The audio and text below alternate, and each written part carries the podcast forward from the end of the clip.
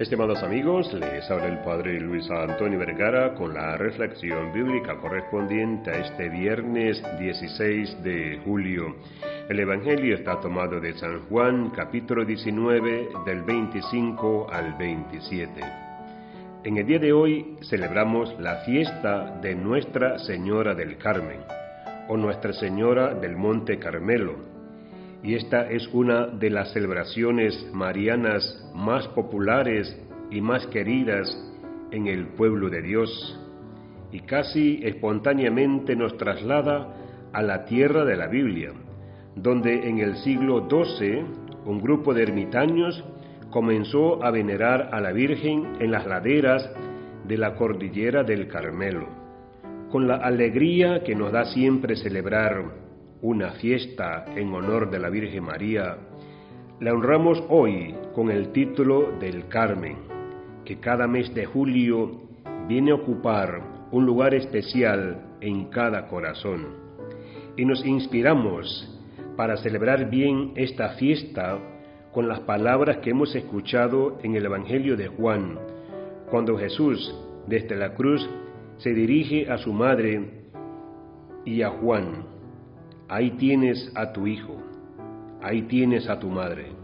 Y desde aquella hora el discípulo la recibió en su casa.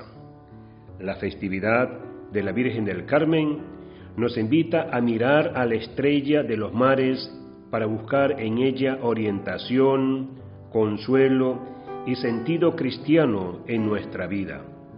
María, Madre solícita, atiende siempre a las necesidades de sus hijos.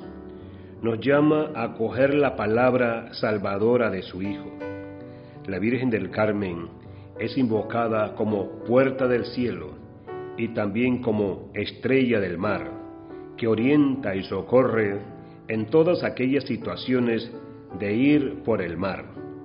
Santo Tomás de Aquino decía, a María Santísima se le llama estrella del mar, porque de la misma manera que por la estrella se dirigen los navegantes al puerto, así por medio de María se dirigen los cristianos a la gloria.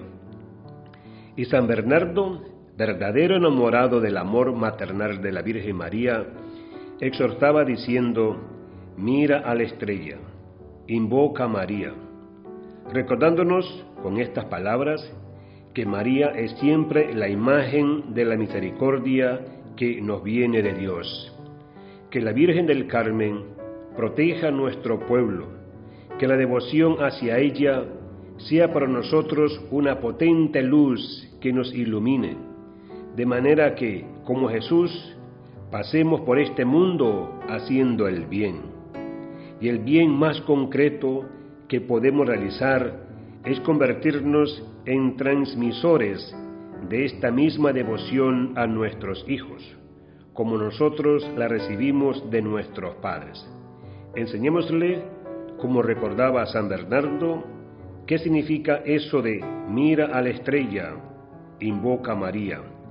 Y no hay más alegría y seguridad que sentirnos parte de esta familia en la que el Señor se ha hecho presente. Que Dios les bendiga a todos.